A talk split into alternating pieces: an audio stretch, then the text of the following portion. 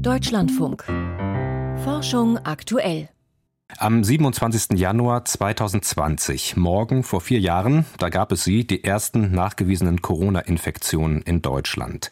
Der Ausbruch wird damals schnell eingedämmt, kurzes Aufatmen, aber dann schnellen die Fallzahlen in die Höhe in Deutschland und in der ganzen Welt.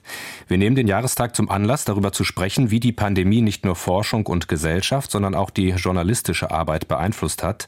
Und dazu sprechen wir mit Volkert Wildermuth, Biochemiker und Wissenschaftsjournalist, über seine Erfahrungen. Volkert, du hast für uns seit Beginn der Pandemie über Corona berichtet, weit über 100 Beiträge, mehr als ein Dutzend Besuche in Labors und Universitäten. Was war denn für dich die größte Herausforderung als Corona-Reporter? Ja, vor allem das Tempo. Das kam ja täglich mehrere Studien, alle möglicherweise relevant und zwar ganz konkret für die politischen Entscheidungen und auch für die Ratschläge, die wir im Radio weitergegeben haben. Die Hörerinnen und Hörer wollten ja wissen, was sollen sie tun. Aber die Datenlage war oft unvollständig, hat sich ständig geändert. Wie geht man mit der Unsicherheit um? Wie weit lehnt man sich mit eigenen Einschätzungen aus dem Fenster? Beispiel Schulschließungen. Die waren bei der spanischen Grippe sehr wirkungsvoll, also haben sie viele Forschende befürwortet. Ich habe die Studien gelesen, klang überzeugend. Später stellte sich heraus, Corona funktioniert anders. Beispiel Aerosole. Die habe ich im Labor vorgeführt bekommen und darüber berichtet, obwohl die Weltgesundheitsorganisation davon noch gar nichts wissen wollte. Das wurde übrigens unter Corona mit dem Lockdown immer schwieriger, sich selbst ein Bild im Labor zu machen. Was auch neu war, die direkten Reaktionen der Hörerinnen und Hörer. Ich habe noch nie so viele Zuschriften bekommen, positive, auch wütende. Wenn es nicht um Beleidigungen ging, habe ich auch immer versucht zu antworten. Wie sah denn konkret dein Arbeitsalltag in den Pandemiejahren aus? Jeden Abend vor dem Einschlafen und dann wieder morgens habe ich mehrere Portale besucht, um neue relevante Studien zu finden. Das war in der Zeit wirklich ein rund um die Uhr Job. Etwas Neues waren die Preprints, also Artikel, die noch nicht unabhängig geprüft waren. Da kam es ja aufs Tempo an. Wer belegen konnte, Dexamethason rettet Leben, der oder die hat nicht Monate gewartet, bis eine klassische Zeitschrift das publiziert. Das wurde als Preprint verbreitet und dann direkt hat das auch die Arbeit auf den Intensivstationen beeinflusst. Nur welche der vielen Preprints Blueprints sind vertrauenswürdig. Das wurde immer schnell und kontrovers auf Twitter diskutiert, auch neu. Und für Journalisten wie mich waren diese Einschätzungen von Expertinnen und Experten in den sozialen Medien äußerst wertvoll.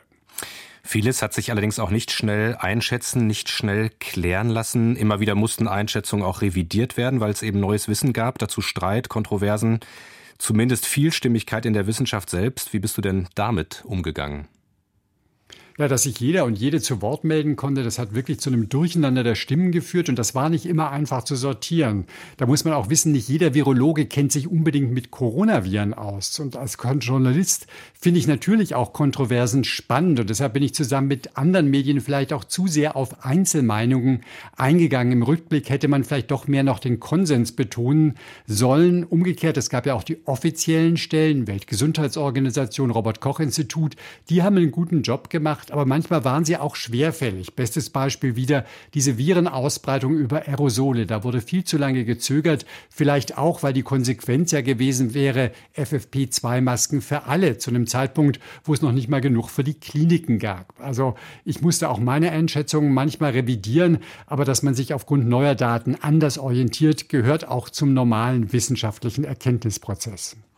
Jetzt hat die Pandemie ja neue Perspektiven geliefert, zum Beispiel auf langfristige Folgen von Infektionskrankheiten, Stichwort Long-Covid, auf Impfstoffentwicklung und auf die Pandemieprävention generell. An welchen Punkten hat sie denn auch deine Einschätzung verändert oder ja neu sortiert? Also ganz sicher bei Long-Covid und anderen postviralen Syndromen, die hat man ja vorher im Grunde gar nicht beachtet und die hat jetzt die Pandemie wirklich in den Fokus gerückt. Ein anderer Aspekt, der mir besonders wichtig ist, ökonomische und soziale Faktoren. Die haben bei Corona eine große Rolle gespielt, in Deutschland, weltweit. Und dazu habe ich auch viel recherchiert. Beispiel, das alle kennen, Afrika hat viel zu spät Impfstoffe erhalten. Jetzt sollen dort Produktionsstätten entstehen, da werde ich am Ball bleiben.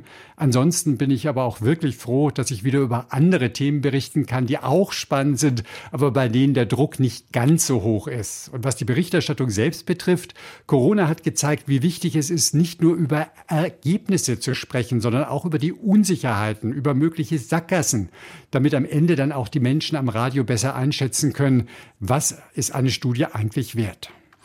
Morgen vor vier Jahren gab es den ersten Corona-Fall in Deutschland. Wie die Pandemie Wissenschaft und Wissenschaftsjournalismus beeinflusst hat, dazu haben wir mit Volkert Wildermuth über seine Erfahrungen gesprochen. Vielen Dank.